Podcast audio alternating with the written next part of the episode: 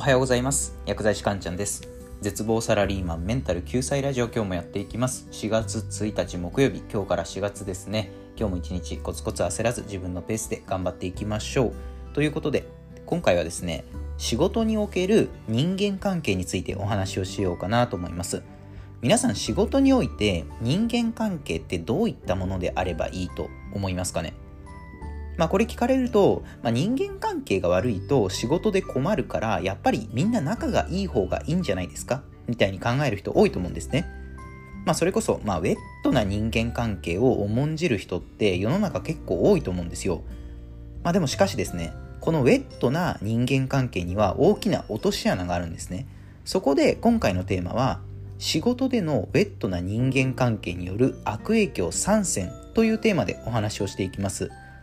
ウェットな人間関係による悪影響にはどういったものがあるのかまたどのような人間関係で仕事をしていくといいのかぜひ参考にしてみてください。ということで早速今日のテーマの結論ですね。仕事でのウェットな人間関係による悪影響3選まず1つ目思考が統一化される。2つ目不満が募っていく。3つ目自分の時間がそがれていく。もう一回言いますね。一つ目、思考が統一化される。二つ目、不満が募っていく。三つ目、自分の時間がそがれていく。ではこれ順番に解説していくんですけれども、まず一つ目ですね。ウェットな人間関係による悪影響一つ目。思考が統一化されるっていう点についてなんですけれども、これ要は新しい考えが入ってこなくなるっていうことがね、一番問題なんですよ。仕事において重要なのは常に新しい考え方を取り入れて時代の変化にしっかり対応していくこと。これがめちゃくちゃ重要ですよね。でそうやって社員全員で会社をアップデートしていくことでお客さんに必要とされる会社になりますし、まあ、そこに携わる会社員も仕事に対する楽しみを覚えたりするわけですよ、ま、しかしですねウェットな人間関係がある職場だとこの会社のアップデートっていうのが阻害されてしまうんですね。でこれなぜかというとウェットな人間関係だと個々の価値観が変に統一化されてしまうからなんですよ。変化の激しい今の時代にしっかり対応できる会社って、まあ、会社の理念のもと社員の個々の能力や価値観を最大限に発揮できるような環境が整った会社そういった会社が変化の激しい時代に対応できる会社ですよね。で人間っていうのは得意不得意、まあ、考え方の違いがあるのは当たり前でそういった個性を十二分に発揮できる環境があるからこそ会社っていうのはねどんどんアップデートされていくわけですよね。しかしですねウェットな人間関係要は違う人間が仕事とは関係のない部分にまで深く関わってしまうと同じ会社で働いているという仲間意識が変に発展していってせっかく各々が持っていた個性であったり価値観が無駄に統一されていってしまうんですね。でそうすると簡単に言ってしまうと同じ考えしか持っていないただの集団。それこそみんな同じ兵隊みたいな集まりになってしまうんですよ。でそのせいで新しい考え方っていうのが取り入れにくくなるんですよね。でウェットな人間関係による悪影響の2つ目不満が募っていくっていうところなんですけれどもこれ聞くと深く関わることでいい人間関係が築ければ不満は解消されていくものじゃないんですかって考える人いると思うんですけど仕事においてはそうではないんですよね。結局ウェットな人間関係を重んじている会社はどういう人が評価されるのかっていうことを考えてほしいんですね。それはその会社で長く働いている人とか1日あたりの労働時間が長い人こういう人たちがウェットな人間関係を重んじている会社では評価されてしまうようになるんですよ。ではどういう人がそれに不満を募らせていくかっていうとこれは能力の高い人たちですね。または成果を出そうと本当に努力をしている人。こういう人たちの不満がウェットな人間関係を続けていくことでどんどん溜まっていってしまうんですよね。で能力の高い人っていうのはより短い時間でいい成果を出せるわけですよね。仕事を終えたら空いた時間を自己研鑽にあの自分の時間に充てるとかそこで得た知識をまたそれで仕事で生かすとかこうやっていわゆる労働生産性が能力の高い人っていうのはどんどん高まっていくじゃないですか。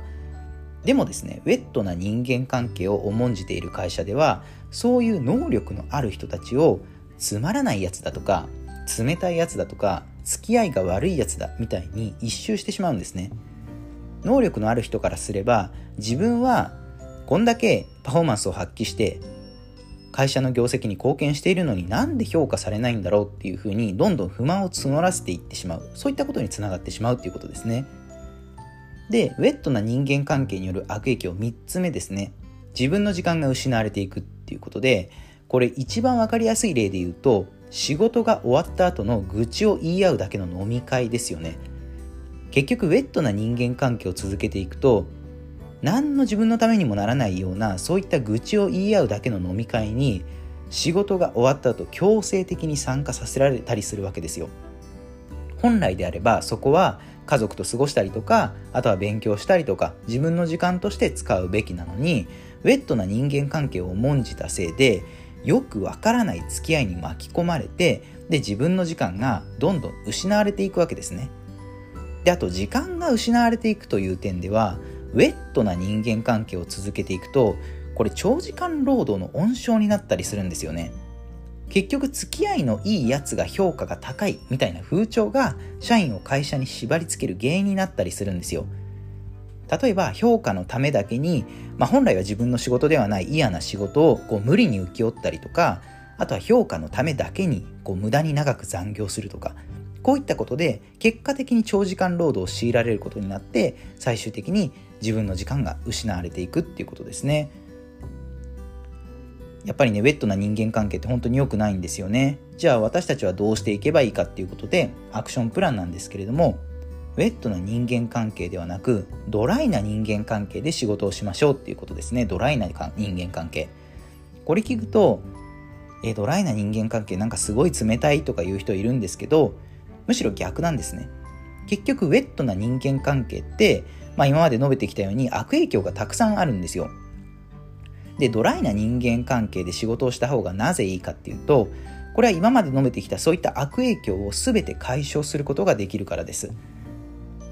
そうですね。思考が統一化されるとかそういったことは起きないですし、まあ、個人の価値観を尊重し合えるような環境につながるわけですよ。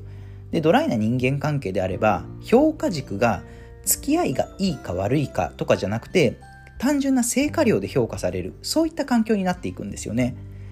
でそうするとやっぱ能力の高い人っていうのは満足度が高まっていくんですよ。でその能力をよりさらに会社に注ぎ込んでくれる。そして全体としても業績が上がっていく。そうやっていいサイクルが生まれていくわけですよね。でそして当然ですけどドライな人間関係であれば愚痴を言い合うだけの飲み会に強制参加させられることもありません。空いた時間を自分の時間にこう有効に使うことができますよね。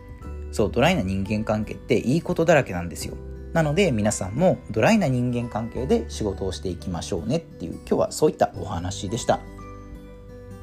では最後まとめですね。今日のテーマ、仕事でのウェットな人間関係による悪影響参戦。1つ目、思考が統一化される。2つ目、不満が募っていく。3つ目、自分の時間が失われていく。具体的なアクションプランはウェットな人間関係ではなくドライな人間関係で仕事をしましょうっていうことですね。では今回の内容は以上になります。いかがだったでしょうか？あなたの人生がグッドライフになりますように薬剤師かんちゃんでした。では皆さん良い一日を。